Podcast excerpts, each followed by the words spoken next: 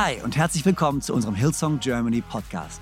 Ich bin Freimund Haverkamp, Leadpastor der Hillsong Church in Deutschland, Zürich und Wien. Und es ist so genial, dass du eingeschaltet hast.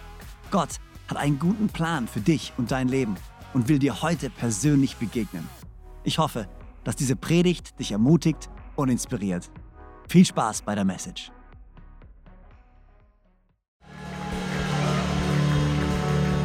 Danke, danke. Nimm Platz, nimm Platz, nimm Platz. Dankeschön. Können wir uns beim Team bedanken, die uns geleitet haben. Wunderbar. Geht's euch gut? Seid ihr bereit für das Wort Gottes? Hungrig?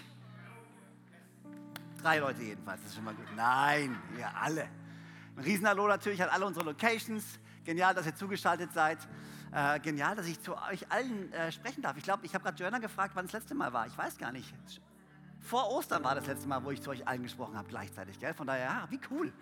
Äh, und ich habe letzte Woche in Konstanz schon, oder vor letzte Woche, ich, ey, Freunde, die Zeit rennt, ähm, erzählt, dass ich in Köln war und in Zürich war. Und jetzt spreche ich aber zu euch allen und das freut mich mega.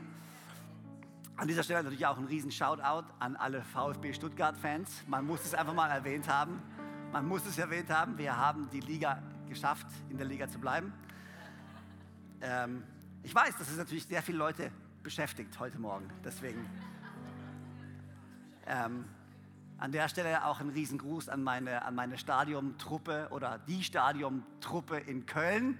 Ähm, jetzt müssen wir doch den Predigtplan für nächstes Jahr, also an alle, die die Predigtpläne machen, Joanna und irgendwelche Leute, wir müssen nächstes Jahr den Predigtplan abstimmen mit dem Bundesliga-Spielplan. Weil ich muss bei Köln gegen Stuttgart in Köln im Stadion sein. Die Anfrage, es liegt nicht in meiner Kraft, die Anfrage wurde mir von unseren Gemeindemitgliedern aus Köln gestellt, okay? Und wir sind hier, um der Gemeinde zu dienen, deswegen seht ihr, wir tun unser Bestes hier. Und, äh, und ein letztes, bevor ihr mich von der Bühne runterbuht, ein letztes Ding noch. Wir müssen natürlich für München beten. München hat gestern eine große Hiobsbotschaft äh, bekommen, der Verein, Fußballverein. Ne? äh, Lewandowski wird den Verein verlassen. Und ähm, okay.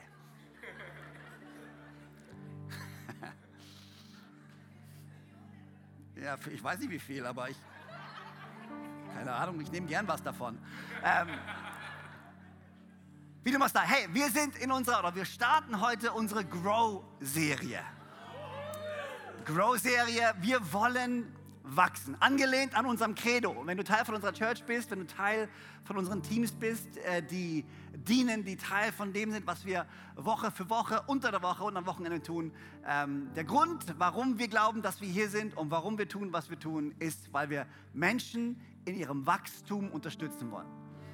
Wir wollen Menschen dabei helfen und wir selber wollen zu reifen Nachfolgern Jesu Christi werden. Amen. Und lass mich einfach mal mit Epheser 4, Vers 14 und 15 starten. Hier steht, denn wir sollen keine unmündigen Kinder mehr sein. Wir dürfen uns nicht mehr durch jeden oder durch jede beliebige Lehre vom Kurs abbringen lassen, wie ein Schiff, das von Wind und Wellen hin und her geworfen wird und dürfen nicht mehr auf die Täuschungsmanöver betrügerischer Menschen hereinfallen, die uns mit ihrem falschen Spiel in die Irre führen wollen. Stattdessen sollen wir in einem Geist der Liebe an der Wahrheit festhalten, damit wir im Glauben wachsen und in jeder Hinsicht mehr und mehr dem ähnlich werden, der das Haupt ist, Christus. Ich liebe es. Im Glauben wachsen und in jeder Hinsicht mehr und mehr dem ähnlich werden, der das Haupt ist, Christus. Und Gott, ich danke dir, dass du äh, hier bist, bei uns bist, wo auch immer wir versammelt sind, sei es zu Hause, ähm, sei es in Gottesdienstsälen, wo auch immer. Danke, dass du zu uns sprechen möchtest in den nächsten paar Minuten. Und ich bete, dass du unsere Herzen öffnest, dass wir von dir empfangen können und dass wir ermutigt werden und angestoßen werden, uns hineinzuwerfen in diese Reise, diese Wachstumsreise, dich besser kennenzulernen, herauszufinden, wer wir sind in dir und wofür du leidenschaftlich brennst. In deinem Namen, Herr Jesus. Und alle sagen gemeinsam Amen. Danke, André. Amen. Und das sind die drei Dinge, in denen wir wachsen wollen. Und das sind die nächsten drei Wochen, die wir uns Zeit nehmen wollen, äh, die nächsten drei Sonntage jeweils. Der erste Sonntag, der ist heute. Wir wollen wachsen in unserem Verständnis davon, wer Gott ist. Und ich glaube, da hört es wohl niemals auf. Ich glaube, es ist, äh, das ist dieses, je mehr man weiß, desto mehr weiß man, dass man nichts weiß. Und genauso geht es bei einem bei Gott auch. Je mehr man Gott studiert, je mehr man ihn kennenlernt, je mehr man realisiert, wie groß er ist, realisiert man, wie viel größer er ist, als wir eigentlich dachten. Ich glaube, es ist total wichtig, dass wir verstehen für unser Leben, wer ist denn dieser Gott? Unser Verständnis von ihm soll wachsen. Nächsten Sonntag werden wir darüber sprechen, über die Offenbarung darüber, wer wir sind in ihm.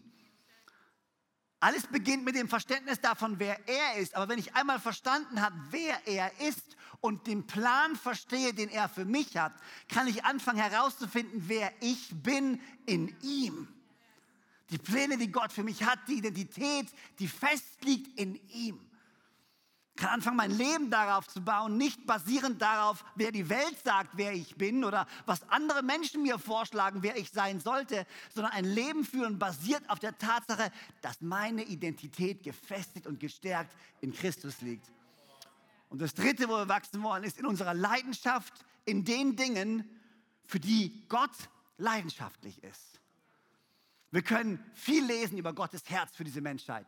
Viel lesen über die Dinge, für die Gott so leidenschaftlich brennt. Und ich glaube, es ist wichtig, dass wir uns vereinen mit diesem Gott. Dass wir nicht unser eigenes Ding durchziehen auf diesem Planeten, sondern dass wir unser Ziel, unser Herz, unsere Leidenschaft abgleichen mit den Dingen, über die Gott so leidenschaftlich ist. Und das ist der dritte Sonntag. Und heute starten wir mit dem Verständnis von Gott. Und ich kann, und ich will euch wirklich ähm, Mut machen und euch ermutigen, geht die Woche nochmal und liest oder lest nach ein paar von den Zitaten, ein paar von den Bibelstellen. Fangt an zu erkunden, wer dieser Gott ist. Ich kann an der Oberfläche kratzen, wenn überhaupt. Ähm, aber ich fange an mit einer Bibelstelle aus, aus dem Römerbrief. Wir sind ja gerade im Römerbrief eigentlich. Und ähm, auch wenn ich jetzt nicht so ganz Vers für Vers den Römerbrief durchpredigen kann mit dieser Serie, will ich trotzdem mich am Römerbrief festhalten. Und deswegen äh, lese ich Römer 11, Vers 33 bis 36. Und hier steht folgendes. Wie unerschöpflich ist Gottes Reichtum. Wie tief ist seine Weisheit. Wie unermesslich sein Wissen. Wie unergründlich sind seine Entscheidungen. Wie unerforschlich seine Wege. Krass, wie viele ultimative Ausdrücke hier benutzt werden. Wie tief, wie unermesslich, unergründlich, unerforschlich. Hat jemals ein Mensch die Gedanken des Herrn ergründet? Ist je einer sein Berater gewesen? Wer hat Gott jemals etwas gegeben, sodass Gott es ihm zurückerstatten müsste? Gott ist es, von dem alles kommt durch den alles besteht und in dem alles sein Ziel hat. Ihm gebührt die Ehre für immer und ewig. Amen.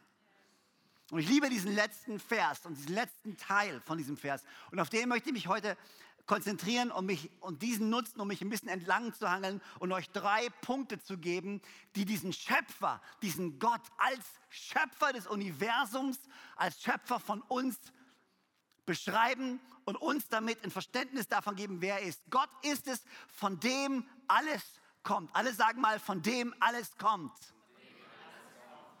Durch den alles besteht und in dem alles sein Ziel hat. Sehr gut, wow. Gott ist es, von dem alles kommt, durch den alles besteht und in dem alles sein Ziel hat. Wir reden hier von Gott, dem Schöpfer. Lass uns doch den ersten Punkt anschauen. Von dem alles kommt. Wir glauben, dass Gott das Universum erschaffen hat. Wir glauben, dass alles, was wir sehen, alles, was wir hören, alles, was wir erfahren, die Natur, der Kosmos, alles, was in Existenz ist, wir glauben, dass es nicht aus Zufall entstanden ist, per Zufall entstanden ist, sondern wir glauben, dass es einen Gott gibt, der ein göttliches Design angelegt hat und die Schöpfung in seinem Wissen und in seiner Allmacht kreiert hat. Psalm 19 beschreibt es so, viel besser als ich es gerade getan habe. Die Himmel verkünden die Herrlichkeit Gottes. Und das Himmelsgewölbe zeigt, dass es das Werk seiner Hände ist. Ein Tag erzählt es dem anderen und eine Nacht gibt es der anderen weiter. Sie tun es ohne Worte, kein Laut und keine Stimme ist zu hören. Und doch geht ihre Botschaft über die ganze Erde, ihre Sprache bis zum Ende der Welt. Gott hat der Sonne ihren Ort am Himmel gegeben. Und dann kannst du anfangen weiterzulesen. Und ich liebe es, wie es beschrieben wird. Wow! Im Römerbrief im ersten Kapitel geht Paulus darauf ein, dass es für niemanden eine Entschuldigung mehr gibt. Denn Gott ist sichtbar in seiner Schöpfung so genial, wenn man rausgeht. Deswegen liebe ich es, spazieren zu gehen. Deswegen liebe ich, und ihr kennt mich, ich bin ein Naturliebhaber, weil du stehst irgendwann, du hast so Momente und du stehst da und du schaust dir an, diese Welt und den Himmel und die Sterne und das Meer und die Felsen. Und, und ich, war, ich war in Schottland vor, vor drei Wochen, glaube ich. Zwei Wochen, wie ihr seht, meine. Äh, äh, und man sagt, dass in Schottland normalerweise man vier Jahreszeiten an einem Tag hat. Aber wir hatten rigoros eine Woche lang puren Sonnenschein in Schottland auf so einer kleinen Insel. Ich habe mir in Schottland einen Sonnenbrand geholt. Weiß nicht, ob das mit der Stärke der Sonne oder mit der Schwäche meiner Haut zu tun hat. Ich habe keine Ahnung. Es gibt ja so Leute, gell, die liegen in der Sonne einen Tag und dann sind sie braun. Ne? Sind sie einfach richtig schöner Tan und so bei mir gibt es nur einen Rhythmus. Ich bin weiß, ich lege mich in die Sonne, ich werde rot und nach drei Tagen schäle ich mich und bin wieder weiß. In Australien bin ich mal am Strand lang, entlang gelaufen, da kam jemand, den ich nicht kannte und schaut mich an und zieht seine Sonnenbrille runter und meinte, ich dachte, die Sonne ist da oben. Wow. Wie dem auch sei. Hier ist, was Da Vinci gesagt hat. Da Vinci hat gesagt, welcher Geist kann deine Natur durchdringen? Welche Sprache kann dieses Wunder ausdrücken? Keine, ganz sicher. Und hier wendet sich der menschliche Diskurs der Kontemplation des Göttlichen zu. Ich liebe es. Da Vinci, der einer der größten Künstler, sagt, weißt du was? Wir haben keine Worte. Wir haben keine Möglichkeit zu beschreiben, wer dieser Gott ist, wer diese Natur ist, was alles das ist. Es muss einen Gott geben. Es gibt einen Grund, warum die Menschheit seit jeher sich ausstreckt und sich die Frage stellt, wer hat alles das erschaffen? Max Planck, den einige von euch vielleicht kennen, vom Max Planck, der Gründer des Max Planck Instituts, sehr kreativer Name. Ähm, er hat gesagt, sowohl die Religion als auch die Wissenschaft brauchen für ihre Tätigkeit den Glauben an Gott. Und darüber hinaus steht Gott für Erstere am Anfang und für Letztere am Ende des gesamten Denkes. Für die einen stellt Gott, also für die Christen, für, für die einen stellt Gott die Basis für die anderen die Wissenschaft, für die anderen die Krone jeder weltanschaulichen Argumentation dar. In anderen Worten, was er sagt, für uns Christen steht Gott am Anfang. Wir wissen, er ist der Anfang, er gibt Sinn, er ist, er ist das, das Fundament, auf dem wir bauen. Und er sagt für die Wissenschaft, wenn du anfängst, dich wissenschaftlich mit der Natur, mit allem zu befassen, dann kommst du am Ende an den Punkt, wo du sagst, es muss doch einen Gott geben. Die Natur, das Design, das Feintuning unserer, äh, unseres Universums, wie alles entstanden ist. Es gibt einfach keine Erklärung für Raum, Zeit und Materie als etwas, was größer ist als Raum, Zeit und Materie und außerhalb von dem ist. Die Wissenschaft hat ähm, festgestellt, man hat davon, ist davon ausgegangen, dass das Universum eigentlich, oder man Ja, also man sucht ja lange schon, wo das Universum herkommt, gell? Und die Wissenschaft hat festgestellt, jetzt, äh, gar nicht so lange her, 64 hat es angefangen, das ist, das, das Universum ist ein expandierendes äh, Ding. Ihr seht schon, ich bin kein Wissenschaftler, okay? Sorry an alle Physiker und so. Aber das heißt, das Universum ist nichts, was einmal so geschaffen wurde und dann so ist, sondern das, das Universum breitet sich aus. Ich glaube, das ist die Inflationstheorie oder sowas. Es wird immer größer. Ja, du lachst, aber das ist wirklich so. Es wird immer größer. Und dann haben sie berechnet, und wenn man das dann berechnet, mit welcher Geschwindigkeit, André Bohr lacht da drüben schon, hör auf, mich auszulachen, mit welcher Geschwindigkeit das Universum wächst, kann man das Universum zurückberechnen. Und Stephen Hawkins kommt an den Punkt, wo er sagt, alles, was wir jetzt haben, entstand ungefähr vor 14 Milliarden Jahren in einer winzigen kleinen Zelle Vakuum oder so. Das haben sie festgestellt. Und dann haben 2003 noch ein paar andere Forscher äh, sich damit beschäftigt und sind zu dem Schluss gekommen, dass, und da kommt auch diese Big Bang-Theorie her, die es schon länger gibt, dass es nachweislich wissenschaftlich einen Anfang gegeben haben muss für das Universum. Wenn es sich expandiert, dann kommt irgendwann der Punkt, wo das Universum angefangen haben muss. Und wenn etwas anfängt, dann muss es auch immer einen Grund haben, warum es existiert. Nichts kommt in Existenz, ohne eine Ursache zu haben, die es in Existenz gebracht hat. Macht das Sinn? Und äh, Valenkin, einer von diesen Wissenschaftlern, er sagt, äh, das ist, oder da dieser Beweis nun erbracht ist, können sich Kosmologen nicht mehr hinter der Möglichkeit eines vergangenen und ewigen Universums verstecken. Es gibt kein Entkommen. Sie müssen sich mit dem Problem eines kosmischen Anfangs stellen. Also sie müssen sich dem Problem eines kosmischen Anfangs stellen. In anderen Worten, nichts entsteht nur einfach so, außer es gibt eine Ursache, die es in Entstehung gebracht hat.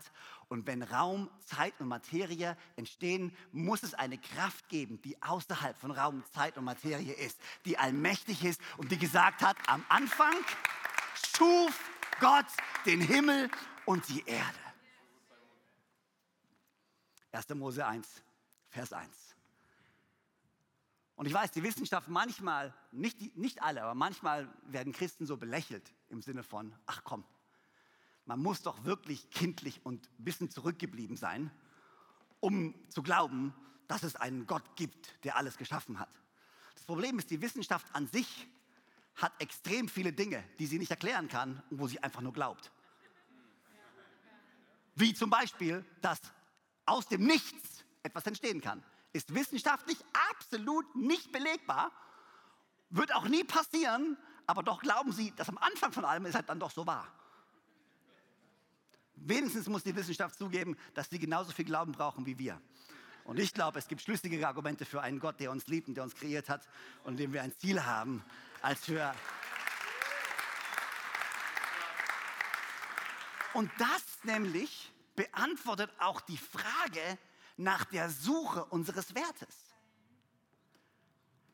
Gott schuf die Tatsache, dass er alles geschaffen hat, was alles von ihm kommt, beantwortet die Frage nach meinem Wert. Wir, die Menschheit ist ständig auf der Suche, was bin ich wert? Warum bin ich etwas wert? Ich möchte wertvoll sein. Wenn wir einfach nur Materie wären, die per Zufall entstanden ist, einfach nur so, dann würden wir uns nicht die Frage stellen, warum wir wertvoll sein sollen würden. Wir sind doch alle bloß Zufall. Aber Gott sagt, nein, du bist kein Zufall, sondern ich habe dich in meinem Ebenbild geschaffen, als Mann und als Frau. 1. Mose 1, 27. So schuf Gott den Menschen als sein Abbild, ja, als Gottes Ebenbild und er schuf sie als Mann und Frau.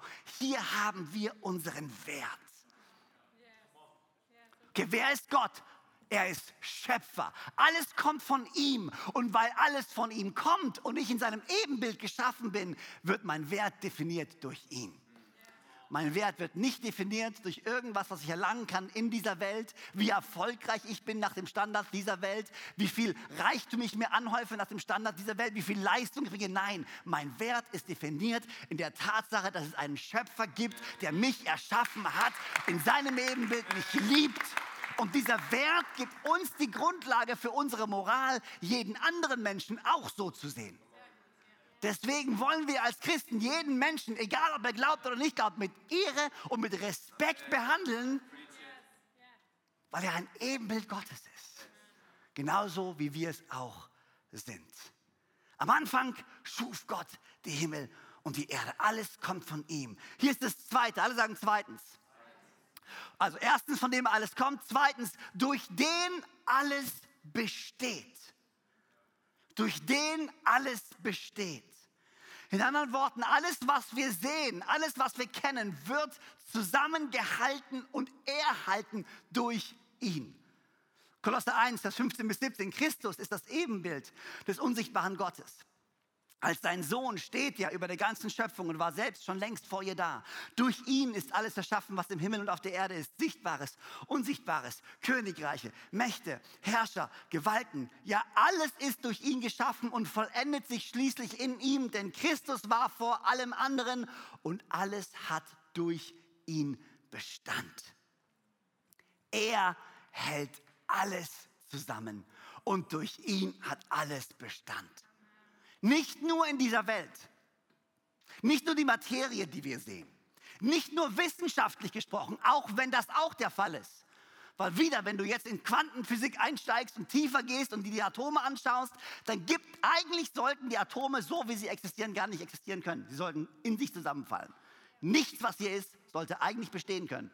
Und die Physiker können es nicht erklären, aber es ist einfach so. Deswegen wird es auch als Kolosserprinzip äh, bezeichnet, dass in ihm alles Bestand hat. Aber nicht nur die Materie, sondern auch unser Leben, unser Herz, unsere Hoffnung, unser Streben, unser Denken, unser Hoffen. Alles wird zusammengehalten von ihm.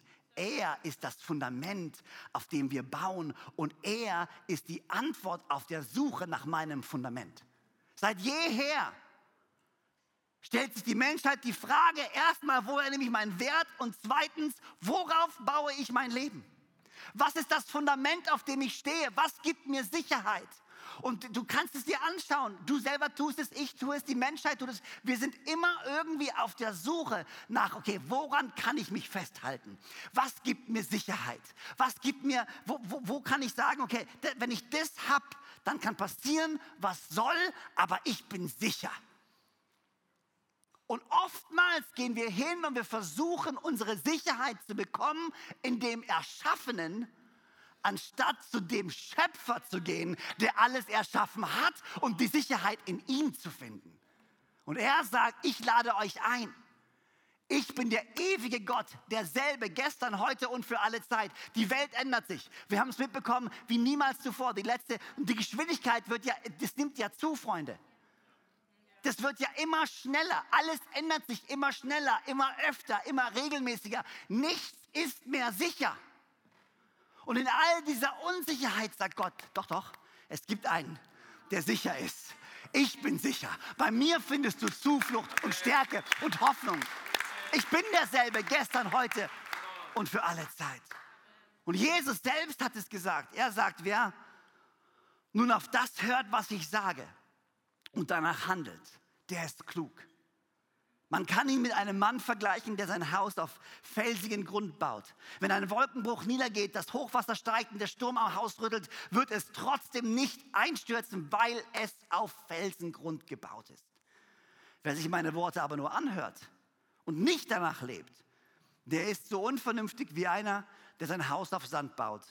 Denn wenn ein Wolkenbruch kommt, die Flüsse über ihre Ufer treten und der Sturm um das Haus tobt, wird es einstürzen. Kein Stein wird auf dem anderen bleiben. Hier ist nicht die Rede von, falls ein Sturm kommt. Hier wird gesagt, wenn der Sturm kommt. Die Frage ist nicht, passiert mal was in meinem Leben. Du musst nur lang genug am Leben sein um zu wissen, dass nicht nur tolle Dinge im Leben passieren und dass Dinge, an denen man sich festhält, auf einmal einem aus der Hand gerissen werden. Sei es deine Gesundheit, sei es deine Finanzen, sei es dein Zuhause, sei es deine Familie, sei es deine Ehe. Es gibt so viele Dinge, an denen wir uns festhalten, die aber so vergänglich sind. Und Jesus lädt uns hier ein und Gott sagt, lass doch mich dein Fundament sein. Und dann, wenn der Sturm kommt und wenn Dinge passieren, dann kannst du immer noch feststehen mit einem aufrechten Gang, Schulter nach hinten, Kopf nach oben, nicht nach unten schauen auf all die Sorgen und Probleme, sondern nach oben schauen. Von wo mir die Hilfe kommt. C.S. Lewis, ich kann das Zitat nicht ganz genau sagen, aber er hat gesagt, die Stolzen, die Stolzen sehen sich höher als alles andere und schauen ständig runter auf alle anderen und auf alles Geschaffene. Und indem sie ständig nach unten blicken, können sie nicht erkennen, was oben ist.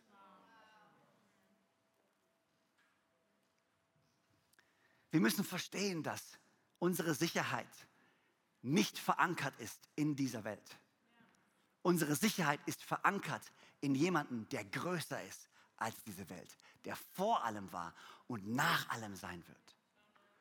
Das ist unser Fundament. Er ist unser Fundament. Und wo auch immer du in deinem Leben gerade stehst und was für einen Sturm du in deinem Leben auch gerade hast, du darfst dir sicher sein, egal was passiert, dein Leben, deine Hoffnung, deine Zukunft ist sicher. Wir leben so oft in dieser vergänglichen Welt. Und unsere Probleme, unsere Sorgen beschäftigen sich immer nur mit dem, was hier auf diesem Planeten passiert. Wenn wirklich unsere größte Sorge nicht sein sollte, was hier passiert, sondern wo ich die Ewigkeit verbringen werde. Das sollte doch unsere größte Sorge sein.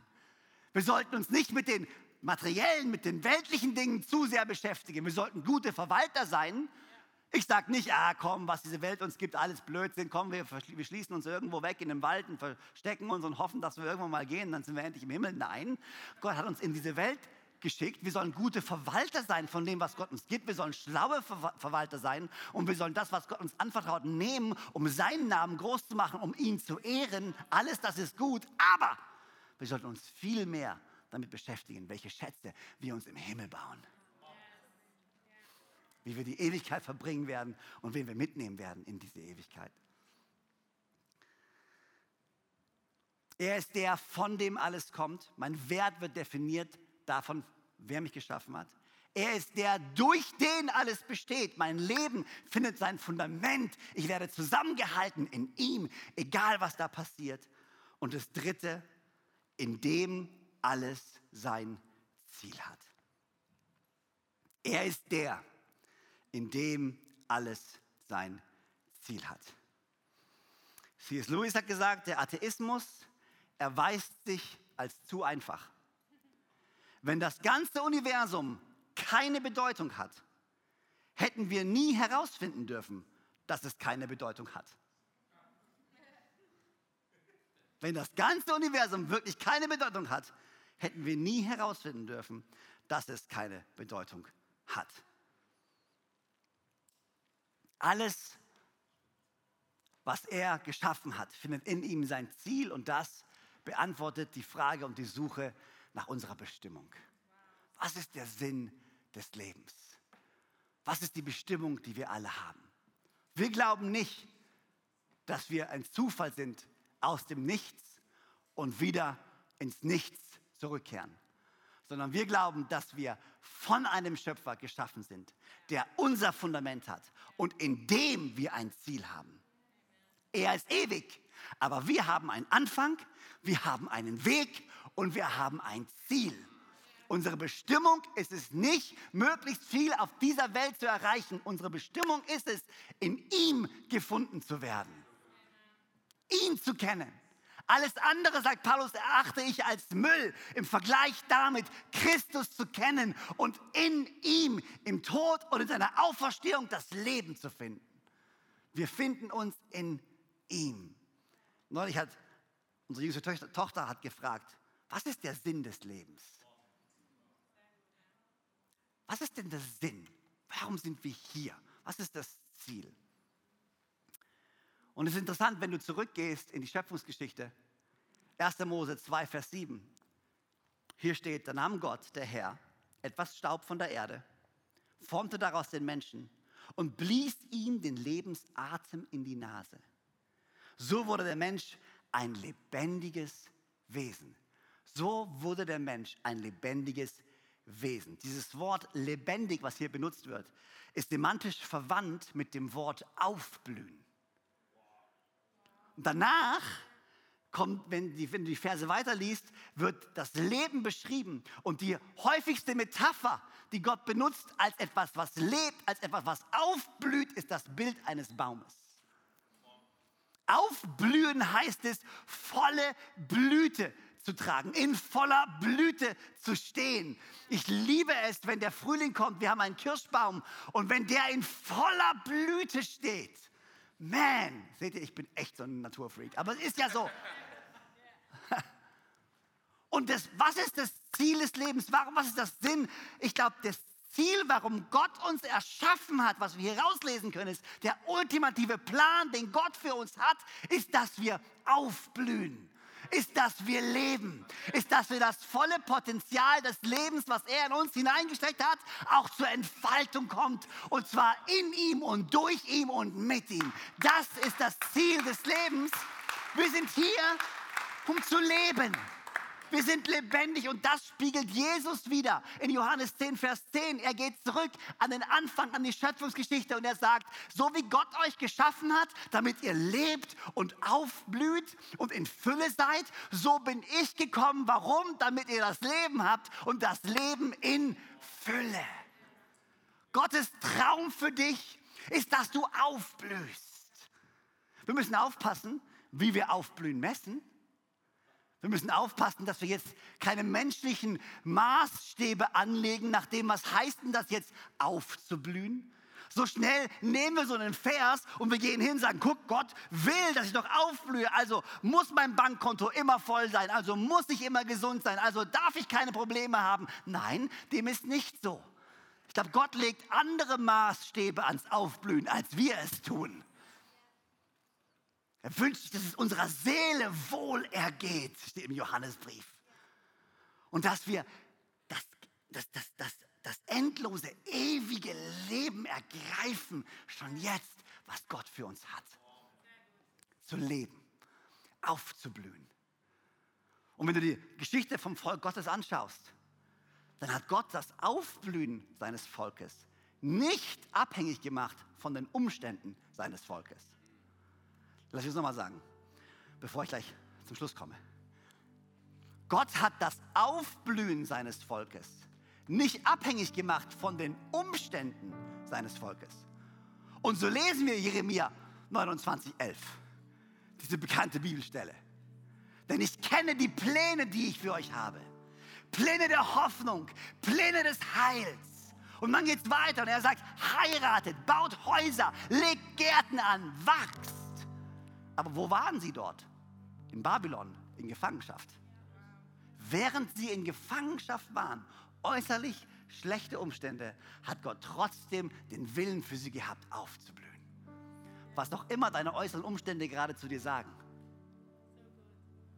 Gottes Wille ist es immer noch, dass du aufblühst, dass du lebst, dass du die Fülle ergreifst, die er für dich hat.